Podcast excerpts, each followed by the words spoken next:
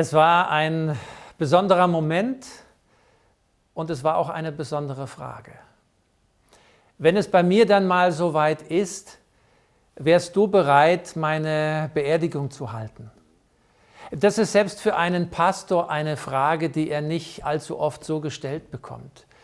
Und es war vor allen Dingen auch besonders, wer mir diese Frage gestellt hat. Es war mein geschätzter Lehrer Dr. Hans Heinz.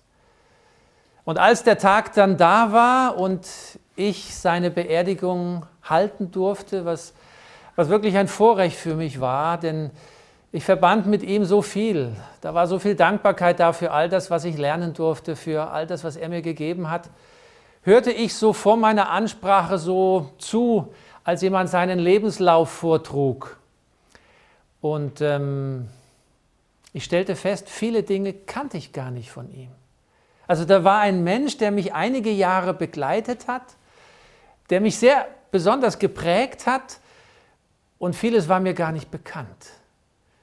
Und ich muss gestehen, das war nicht das erste Mal, dass mir das bei Beerdigungen passiert ist. Wieso ist es so, dass wir manchmal gar nicht so viel voneinander wissen? Liegt es daran, dass uns vielleicht die Zeit fehlt, um Dinge auszutauschen? Liegt es vielleicht daran, dass gar nicht wirklich das Interesse da ist für den anderen, für seine Geschichte? Oder liegt es vielleicht auch daran, dass wir manches auch gar nicht so gerne weitergeben, dass wir eher bedeckt uns halten, weil wenn manches bekannt würde von uns, das würde uns ja verwundbar machen. Ich möchte heute hineintauchen in eine ähnliche, ganz spezielle Situation einer Familie wo wir in der Heiligen Schrift folgenden Wortwechsel, so könnte man sagen, finden. Und ich möchte das kurz lesen, ohne zu sagen, wo das steht.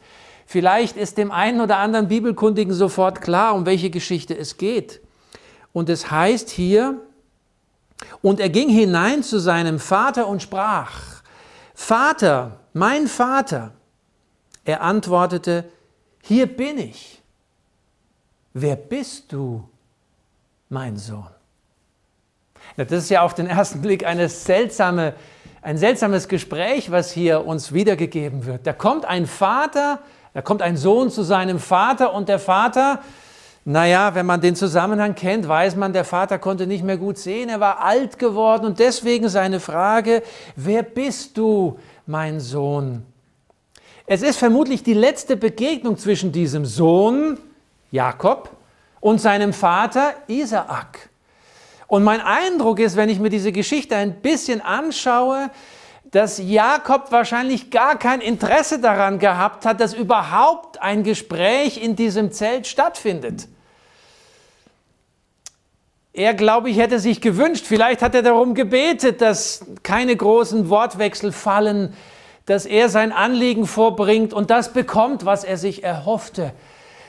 Aber das lief dann ganz anders. Und äh, wenn wir weiterlesen, merken wir auch, der Vater ist nicht gleich so überzeugt. Der fragt ein bisschen nach. Und die Fassade, die dieser Sohn Jakob aufgebaut hat, die fing an zu bröckeln. Und da, glaube ich, sind wir, obwohl diese Geschichte ja schon ein paar Jahrhunderte, Jahrtausende zurückliegt, sind wir, glaube ich, mitten so in unserer Lebenssituation, wo wir manchmal etwas vorgeben, was wir in Wirklichkeit gar nicht sind, wo die Fassade anfängt zu bröckeln. Und wenn wir ein bisschen hineinschauen in diese Familie, da merken wir, die Mutter hatte, glaube ich, einen ganz guten Blick für ihre beiden Söhne, Jakob und Esau. Und ihr war, glaube ich, schon stärker bewusst, dass eigentlich Jakob die Charaktereigenschaften mitbrachte, die notwendig waren, um sozusagen das Haupt der Familie und zur damaligen Zeit, in der damaligen Kultur, auch den Erstgeburtssegen, diesen besonderen Segen zu bekommen, der dann auch hilft, diese besondere Verantwortung innerhalb der Familie wahrzunehmen. Vielleicht war das Jakob auch ein Stück weit klar im Vorfeld, aber hier, glaube ich, haben wir eine Situation, wo er durch sein Handeln deutlich macht, er zweifelt daran. Er versucht, und das ist dieser Moment, er sucht, versucht seinen Vater zu betrügen. Er gibt vor, Esau der Erstgeborene zu sein und nicht Jakob. Er ist dabei, seinen Vater zu belügen und zu betrügen. Und dann kommt ganz überraschend, so scheint mir für ihn, diese Frage, als er hineinging und sagt, mein Vater, er antwortete, hier bin ich, wer bist du? Wer bist du? Die Frage, die Isaac an seinen Sohn Jakob hier stellt, er ist sich noch nicht sicher. Letztlich geht er auf diesen Betrug, fällt er hinein, der Jakob macht es geschickt, aber diese Frage, wer bist du? Das ist, glaube ich, nicht nur die Frage, die Isaak hier an seinen Sohn stellt. Das ist eine Frage, die letztlich in unser aller Leben, glaube ich, immer wieder ganz entscheidend ist. Wer bist du? Und da bricht dann eine Spannung auf zwischen einem Ideal und der Wirklichkeit, zwischen Schein und Sein. Und wenn ich so an unsere gegenwärtige Zeit denke, da sind wir lange nicht mehr in der Zeit der Bibel, leben wir nicht ganz oft, kommunizieren wir auf Internetplattformen, in den sozialen Medien. Wie stellen wir uns dar? Welche Bilder posten wir von unseren Siegen, von unserer schlanken Taille, was auch immer? Aber ist das wirklich, bin ich das wirklich? Schein und Sein. Und manchmal ist es vielleicht nur eine Fake-Persönlichkeit, wie man das heute so nennt. Es ist schon viele Jahre her, viele Jahrzehnte her.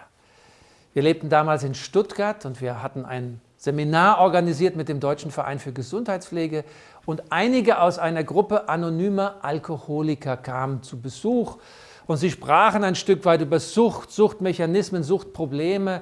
Ich kannte diese drei Herren nicht persönlich und ich machte eine kleine Einleitung und dann fing der Erste an, ein Stück weit ja, etwas weiterzugeben. Und obwohl das Jahrzehnte her ist, wie gesagt, ich erinnere mich noch bis heute an seine ersten Worte, die sich in mir eingebrannt haben, die mich überrascht haben, die mich ein Stück weit fasziniert haben. Er stand vor dieser großen Gruppe und seine ersten Worte waren, ich bin Alkoholiker. Ich dachte, wie kann ein Mann sich so öffnen, sich so verwundbar machen? Und sie sprachen dann darum, dass in dieser Gruppe, in dieser Selbsthilfegruppe das so immens wichtig ist, ehrlich zu sein, sich zu stellen seiner Sucht, um dann auch durch unterschiedliche Mittel und Hilfestellungen Schritt für Schritt da hinauszukommen. Aber der erste Schritt ist, sich zu stellen, ehrlich zu sein. Nun zurück zu unserer Familiensituation. Diese Frage, wer bist du? Diese Frage stand im Raum. Und Jakob musste sich entscheiden, ob er zu dem steht, wer er ist, nämlich nicht der Erstgeborene, der, der gerade dabei ist, seinen Vater zu betrügen, oder ob er weiter vorgibt, einer zu sein, der er gar nicht war, nämlich Esau. Jakob entschied sich dafür, seinen Vater anzulügen, ihn zu täuschen, vorzugeben, er sei Esau, der Vater fällt darauf rein und Jakob er schleicht sich den Erstgeburtssegen. Er wird zum Betrüger. Es könnte sein, dass das die letzte Begegnung zwischen ihm und seinem Vater war. Ich weiß nicht, ob du, der du zuhörst, dich erinnerst, ob du das schon erlebt hast, die letzte Begegnung mit deinem Vater, deiner Mutter, ich bin dankbar, dass meine letzte Begegnung mit meinen Eltern nicht eine war, wo ich sie betrogen habe. Wie muss das für Jakob gewesen sein? Und die Geschichte, wenn wir weiterlesen, berichtet uns, dass Jakob direkt flieht. Er verlässt seine Familie. Er wird Mutter und Vater nie mehr wiedersehen. Und wie wird er diesen Moment erlebt haben, innerlich? Voller Schuldgefühle. Er hat seinen Vater betrogen. Er hat sich das erschlichen, was ihm so wichtig schien. Er glaubte wohl, ohne diesen besonderen Erstgeburtssegen gelingt das Leben nicht. Und wenn es sein muss, dann erschleiche ich mir das eben. Ich nehme es selbst in die Hand. Ich glaube, das tat Jakob hier. Er nahm sein Leben selbst in die Hand. Und das Ergebnis war kein gutes. Und so flieht er. Und die Bibel berichtet uns hier in 1. Mose 27 so die Situation, die wir gelesen haben, und seine Flucht. Aber es gibt hier eine interessante Parallele. Und wenn ich einige Seiten zurückblättere im ersten Buch Mose, Bibelkennern ist diese Geschichte vielleicht bekannt, da gibt es eine Situation, die ist ganz ähnlich vom Gespräch. Da heißt es nämlich, mein Vater, hier bin ich, mein Sohn. Aber hier geht es nicht um Jakob den Sohn und Isaak den Vater, sondern hier ist Isaak der Sohn und Abraham sein Vater. Und ich habe vorgelesen aus 1. Mose Kapitel 22, Vers 7. Identische Formulierung, das ist, glaube ich, nur die einzige Stelle im ersten Buch Mose, wo wir das haben. Ich lese nochmal den Vers 7 komplett. Da sprach Isaak zu seinem Vater Abraham. Sie waren gerade angekommen am Berg Moria, wo Gott Abraham ja den Auftrag gegeben hat, seinen Sohn zu opfern. Schwierige Situation. Mein Vater ruft der junge Isaak. Abraham antwortete, hier bin ich, mein Sohn. Und er sprach, siehe, hier ist Feuer und Holz, wo aber ist das Schaf zum Brandopfer? Also eine schwierige Situation. Und Isaak stellt sich Fragen und Abraham hat auch nicht alle Antworten. Aber beide, sowohl Abraham als auch Isaak, vertrauen Gott in dieser wahrlich schwierigen Situation. Sie haben nicht alle Antworten. Sie wissen nicht genau, wie es weitergeht. Aber sie klammern sich an Gott und vertrauen darauf, dass er es gut machen wird. Viele Jahre vergehen. Mittlerweile ist Isaak der Vater und Jakob sein Sohn. Und wieder diese ähnliche, ganz ähnliche Formulierung in 1. Mose, äh, in 1. Mose Kapitel 27. Aber eines fehlt hier. Eines fehlt. Wer bist du? Diese Frage stellt Isaak Jakob hier. Und wir merken, Jakob reagiert nicht, indem er Gott vertraut, sondern er nimmt sein Leben selbst in die Hand. Und ich habe den Eindruck, diese Parallele macht deutlich, er hätte auch anders reagieren können, wie damals am Berg Moria. Wer bist du? Bist du der, der sein Leben selbst in die Hand nimmt? Oder bist du der, der Gott vertraut? Und Vertrauen geht nicht von heute auf morgen. Vertrauen, damit das wächst, braucht Zeit. Und das sehen wir auch in der Bibel. Die Bibel ist ein ganz ehrliches Buch. Vertrauen geht nicht so auf Schnippen, sondern Schritt für Schritt. Gott fragte Abraham nicht am Anfang seines Lebens, gleich das Schwierigste zu tun. Aber Abraham hatte Gott kennengelernt. Er hat Vertrauen gelernt. Mit Höhen und Tiefen. Und hier sehen wir, Jakob in diesem Moment nimmt, so würde ich es verstehen, sein Leben selbst in die Hand. Und er muss fliehen. Und er wird die erste Nacht irgendwo auf dem Feld verbracht haben. Wahrscheinlich hat er sich gar nicht gewagt an irgendwelche Gehöfte oder Dörfer. Er wollte ja unbekannt bleiben. Er war auf der Flucht. Er war der Schuldige, der Betrüger. Und da legt er sich hin. Vielleicht nur die wilden Tiere um sich herum auf diesen harten Boden. Und in der Bibel finden wir, wie wunderbar diese Geschichte weitergeht. In 1. Mose 28. Denn er hat einen besonderen Traum. Und er träumt in dieser Nacht, dass da zwischen Himmel und Erde, wo ja so eine große Distanz scheinbar besteht, vor allen Dingen, wenn wir merken, was wir alles falsch machen in unserem Leben, dass zwischen Himmel und Erde eine Leiter, man könnte auch übersetzen, eine Treppe ist. Das zeigt ihn Gott. Wo die Engel rauf und niedersteigen, wo jemand da ist, der diese Distanz, diesen Abgrund überbrückt zwischen Himmel und Erde, nämlich der Erlöser Jesus Christus. Und in dieser Situation spricht Gott davon, dass er Jakob segnen will, dass er mit ihm sein will, mit ihm, dem Betrüger und wir merken, das ist Gnade. Das ist nicht verdient, was Jakob hier erlebt. Und ähm, das ist, glaube ich, etwas ganz Besonderes. Er bekommt den Segen Gottes nicht wegen, sondern trotz all dem, was geschehen war, trotz seiner Taten. Ist das nicht beeindruckend? Auf den ersten Blättern der Bibel finden wir das Evangelium. Von einem Gott, der auch uns nachgehen will. Nicht wegen, sondern trotz mancher Fehler, manchem Versagen. Das ist Gnade. Das ist ein ganz besonderes Geschenk. Und ich glaube, es war so wichtig für Jakob in dieser Situation. Und so kann er weitergehen. Und er fängt ein neues Leben an. Er ist ein fleißiger Mann. Gott segnet ihn. Und er heiratet, er hat eine Frau, ein, ein Mädchen, das er liebt. Aber in der Hochzeitsnacht hat er keine Taschenlampe dabei. Und am nächsten Morgen merkt er, dass er, der Betrüger, das bedeutet auch sein Name Jakob, zum Betrogenen wird. Denn sein Schwiegervater hat ihm die andere Tochter ins Zelt geführt. Was lehrt uns das?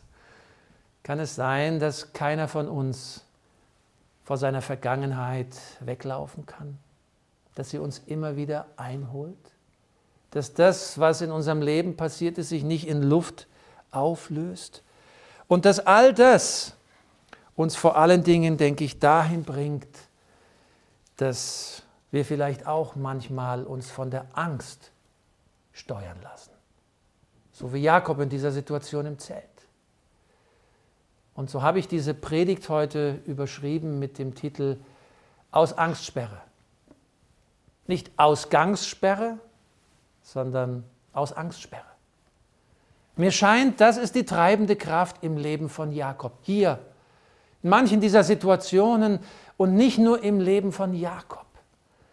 Leben wir nicht gerade in Zeiten, wo Angst ein ganz starkes Momentum hat, wo wir uns überlegen, aus welcher Motivation entscheiden wir uns für gewisse Dinge? Spielt da die Angst nicht oft eine ganz entscheidende Rolle? Aus Angstsperre im Leben von Jakob und auch in unserem Leben. Und dann, nach etwa 20 Jahren, entscheidet sich Jakob wieder zurückzugehen, nach Hause zu gehen. Nicht alles war leicht, auch an diesem neuen Ort, wo er war. Er trifft diese Entscheidung und sofort ist sie wieder da. Die Angst, die in ihm hochklettert. Denn nach Hause bedeutet, seinem Bruder zu begegnen. Dem, den er betrogen hatte. Und da war sie wieder. Aus Angstsperre. Und wenn wir die Geschichte lesen, das lohnt sich. In Kapitel 32 wird uns das beschrieben, dann so der finale Bereich 1. Mose 32.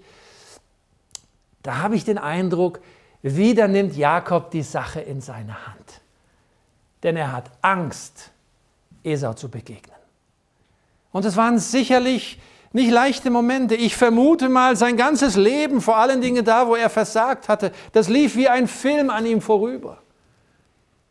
Und ich vermute auch, Jakob, der Gott ja erlebt hat, der die Gnade Gottes erlebt hatte, hatte das vor Gott gebracht, hatte um Vergebung gebeten, wo er schuldig geworden war.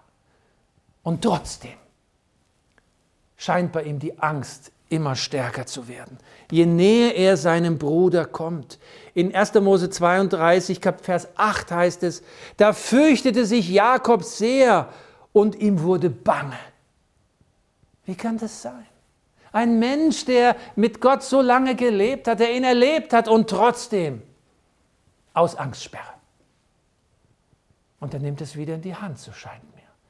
Er schickt Boten zu seinem Bruder und sagt, ein Knecht, Jakob, also ganz bewusst formuliert auch hier, ich komme als Knecht wieder und er bringt Geschenke, er macht deutlich, schau, ich bin reich geworden, ich will nichts irgendwie vom Erbe haben, und er teilt dann sein Große, seine Familie, sein Lager in zwei Lager auf.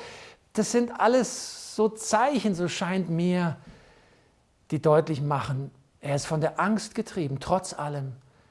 Und er nimmt es wieder selbst in die Hand.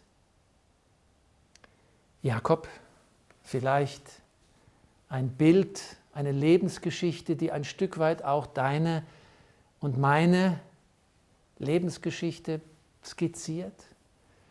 Inwieweit bin ich auch einer von Angst getriebener? Aus Angstsperre. Ich las vor einigen Wochen in dem Magazin Adventisten heute, Januar Ausgabe 2021, einen lesenswerten Artikel von Dr. Angelika Gmeling und ich möchte einige Sätze hier zitieren. Da schreibt sie, Zitat, Ängste gehören zum Menschsein und Angst kann Leben retten. Sie bewahrt uns davor, zu hohe Risiken im Leben einzugehen. Aber Angst kann das Leben auch schwer machen und wie ein Käfig sein, der uns einsperrt und am Leben hindert. Es ist wichtig, sich ganz bewusst seinen Sorgen und Ängsten zu stellen. Das ist ein wirksamer therapeutischer Ansatz. Neue Forschungen zeigen, wie wichtig es sein kann, das Gehirn positiv zu konditionieren, also mit positiven Gedanken und Wahrnehmungen zu versorgen. In diesem Zusammenhang spielt die Dankbarkeit eine ganz wichtige Rolle, sich jeden Tag bewusst zu machen, wofür man dankbar sein kann. Ganz wesentliche Gedanken. Und Dr. Gmeling schreibt hier, es ist so wichtig, sich seinen Ängsten und Sorgen zu stellen. Und wenn ich an die Lebensphase von Jakob denke, die jetzt kommt, ein bisschen weiter am Ende in 1. Mose 32, dann habe ich den Eindruck, genau das passiert hier. Jakob stellt sich. Und das ist weder für ihn noch für uns leicht.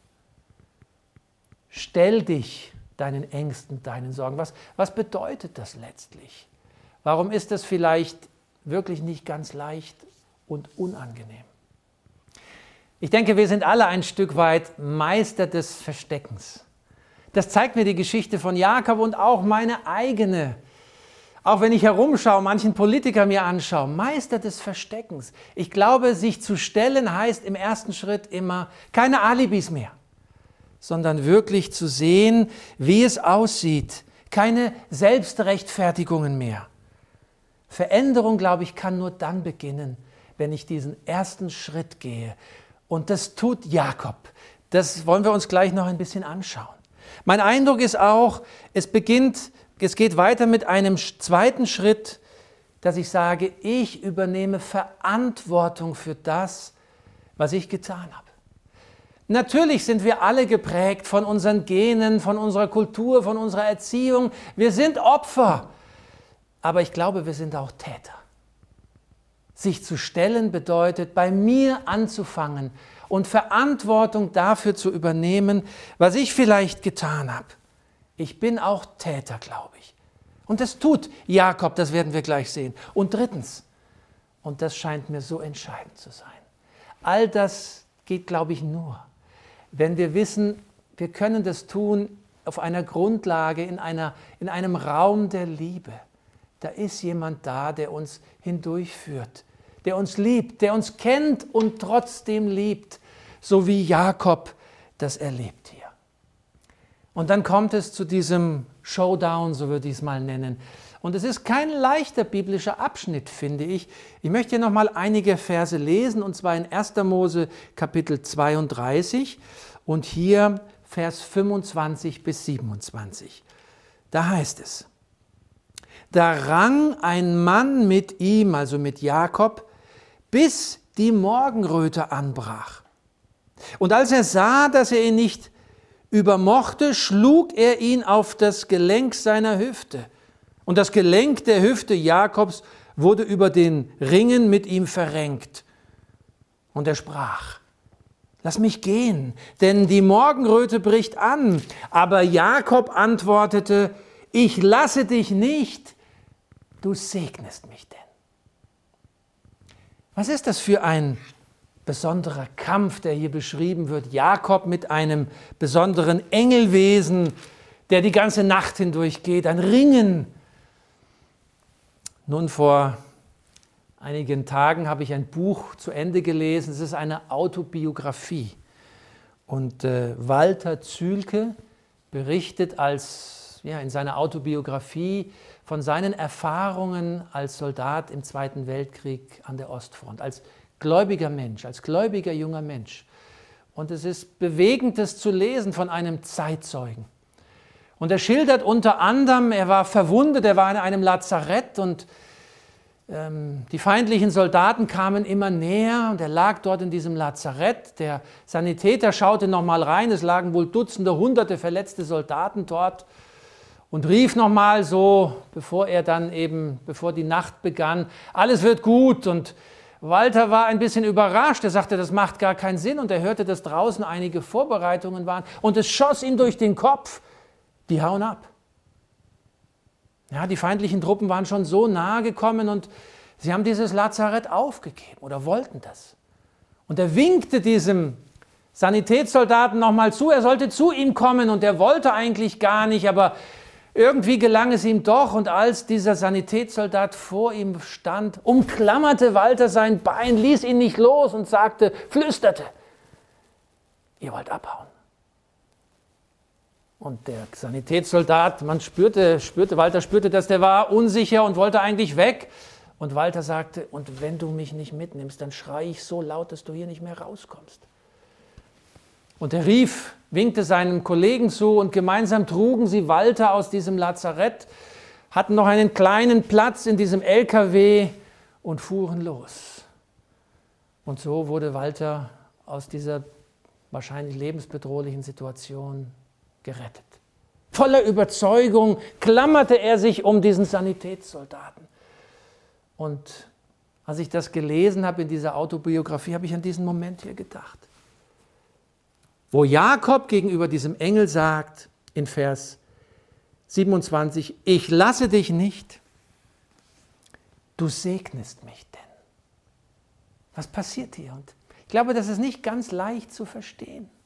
Warum unterstreicht Jakob das so sehr? Warum ist er so beharrlich? Das war keine Auseinandersetzung von zehn Minuten. Der Text sagt die ganze Nacht hindurch.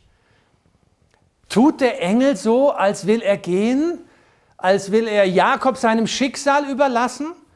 Ist das der Moment, wo vielleicht gerade die Schuld, die Jakob ja immer noch drückte, ganz besonders deutlich vor seinen Augen war? Ist es ein Stück weit ein Test für Jakob? Wie reagiert er in dieser Situation? Übermannen ihn all seine Fehler und führen ihn letztlich in die Verzweiflung? Und Jakob reagiert, indem er festhält. Ich lasse dich nicht, du segnest mich denn. War sich Jakob des Segens Gottes immer noch nicht bewusst? Trotz all dieser Jahre, die vergangen waren? Ist das vielleicht deine und meine Situation? Dass du ein Bündel von Schuld mit dir rumträgst, vielleicht schon Tage, Wochen, Monate, Jahre, Jahrzehnte? Und du bist nicht sicher, ob du vor Gott Vergebung bekommen hast? Jakob stellt sich hier. Er umklammert dieses Engelwesen. Ich lasse dich nicht, du segnest mich denn. Und ich glaube, in dieser Haltung, in dieser Aussage steckt doch drin, dass Jakob darauf vertraute, dass Gott ihm gnädig ist. Er vertraute auf die Gnade Gottes, die er in seinem Leben schon erlebt hatte. Mein Eindruck ist, das bringt er hier zum Ausdruck. Zum einen diese Beharrlichkeit, sich nicht überwinden, übermannen zu lassen von all seiner Schuld, sondern darauf zu vertrauen, damit zu kämpfen, dass Gott ihm vergeben hat und ein festes Vertrauen haben, dass Gott ihm gnädig ist. Und dann, so berichtet uns der Text, kommt folgende Aussage, Vers 28. Er sprach, also dieses Engelwesen, wie heißt du? Oder könnte man auch sagen, wer bist du? Ich weiß nicht genau, wie es Jakob bei dieser Frage ging. Ist es nicht diese entscheidende Frage gewesen, die sein Vater ihm vor vielen Jahren, Jahrzehnten gestellt hat? Damals war Jakob der Betrüger. Er war der, der eine Fake-Persönlichkeit geworden war, der die Sache selbst in die Hand genommen hat, nicht vertraut hat. Und hier in diesem Showdown, in diesem ganz besonderen Kampf, stellt dieses Engelwesen Jakob wieder diese Frage. Wer bist du oder wie heißt du? Denn der Name Jakob bedeutet Betrüger. Es begeistert mich, dass die Bibel so ein ehrliches Buch ist. Sie schildert uns keine Lebensgeschichten von Fake-Persönlichkeiten, wo alles wie am Schnürchen läuft, sondern sie zeigt uns die Höhen und die Tiefen innerhalb des menschlichen Lebens, auch der Menschen, die Jesus nachfolgen. Das ist nicht immer leicht. Aber sie zeigt uns hier einen Jakob, der über die Jahre hinweg gewachsen ist, der gelernt hat, ich kann auf Gott vertrauen und der in dieser Situation kein Betrüger mehr ist, sondern antwortet, ich bin Jakob. Ich bin der Betrüger, ich bin der ich bin. Aber durch Gottes Gnade darf ich mich glücklich schätzen, sein Kind zu sein, das aus seiner Vergebung lebt. Und deswegen ist es nicht zufällig, dass in Vers 29 dieses Engelwesen jetzt sagt, du sollst nicht mehr Jakob heißen, sondern Israel. Denn du hast mit Gott und mit Menschen gekämpft und hast gewonnen. Aus Angstsperre. Angst, das Motiv, das Jakob, glaube ich, in vielen Situationen seines Lebens ganz bestimmend motiviert hat, gesteuert hat. Und mein Eindruck ist, aus Gottes Gnade heraus darf Jakob wachsen. Und er wird zu Israel. Dietrich Bonhoeffer, dieser Nachfolger Jesu, der ja nun wahrlich in schwierigen Zeiten treu war, letztlich den Tod erlitten hat. Er redet über diesen Glauben an seinen Herrn Jesus und sagt Folgendes. In solchem Glauben müsste alle Angst vor der Zukunft überwunden sein. Vielleicht gelingt uns das nicht immer. Aber ich glaube, die Geschichte von Jakob und viele andere Geschichten in Gottes Wort sollen uns ermutigen über unser Thema zu reflektieren. Und das Thema heute war nicht Ausgangssperre. Das Thema war auch nicht aus Angst Sperre, sondern mein Thema heute lautet aus Angstsperre. Durch Gott ist es möglich, dass unsere Ängste abnehmen dass wir unser Leben immer weniger selbst in die Hand nehmen, sondern auf ihn vertrauen. Lernen, immer mehr lernen, auf ihn zu vertrauen. Und ich möchte abschließen mit einem Zitat aus einem wunderbaren kleinen Büchlein. Es lautet Das bessere Leben von Ellen White auf der Seite 84, wo, glaube ich, dieser Gedanke so wertvoll zusammengefasst wird, wenn hier gesagt wird, Zitat, wenn wir unsere Angelegenheiten ausschließlich selber in die Hand nehmen und Erfolg nur von unserer eigenen Klugheit erhoffen, bürden wir uns eine Last auf, die Gott gar nicht für uns vorgesehen hat und verzichten damit auf seinen Beistand. Wir belasten uns mit der Verantwortung, die Gott gebührt und setzen uns mithin an dem ihm zukommenden Platz. Glauben wir aber aufrichtig, dass Gott uns liebt und nur unser Bestes will, dann werden wir uns keine Sorgen mehr um die Zukunft machen. Wir werden Gott vertrauen, wie ein Kind. Ein Kind seinen liebevollen Eltern vertraut. Unsere Sorgen und Qualen werden alsdann schwinden, ist doch unser Wille im Willen Gottes aufgegangen. Gebe er dass uns dieses kurze Nachdenken über die Lebensgeschichte von Jakob motiviert. Uns immer wieder zu fragen, wer bin ich? Wo nehme ich mein Leben selbst in die Hand? Versuche Dinge zu ordnen. Und wo möchte ich viel mehr? Und entscheide mich dafür, Gott zu vertrauen, damit ich wirklich aus all ihr Angstsperren durch seine Liebe und Gnade immer mehr leben kann. Das wünscht sich Gott für uns. Gottes Segen und Beistand dazu. Amen. Ich lade Sie, liebe Zuhörer, ein, dass wir einen Moment stille werden und diesem Gott, von dem wir gehört haben, einfach auch nochmal danken an dieser Stelle.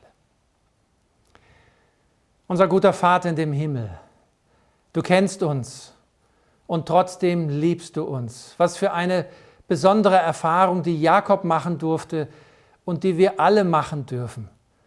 Danke, dass du uns in der Bibel so viele ehrliche Lebensgeschichten zeigst. Sie sollen uns Mut machen. Auch andere haben mit Sorgen, Nöten und auch mit Ängsten zu kämpfen gehabt. Und wenn wir an unsere gegenwärtige Zeit denken, scheint mir, ist es ein ganz relevantes Thema. Hilf uns durch deine Liebe und Gnade, die wir erleben können, dass wir Ängste überwinden können, dass sie kein Käfig für uns sind, sondern immer mehr lernen, dir zu vertrauen, um aus all den Angstkäfigen und Angstsperren herauszukommen. Danke, dass wir dir in allem vertrauen können. Herr Jesus Christus, in deinem Namen danken wir dir dafür. Amen.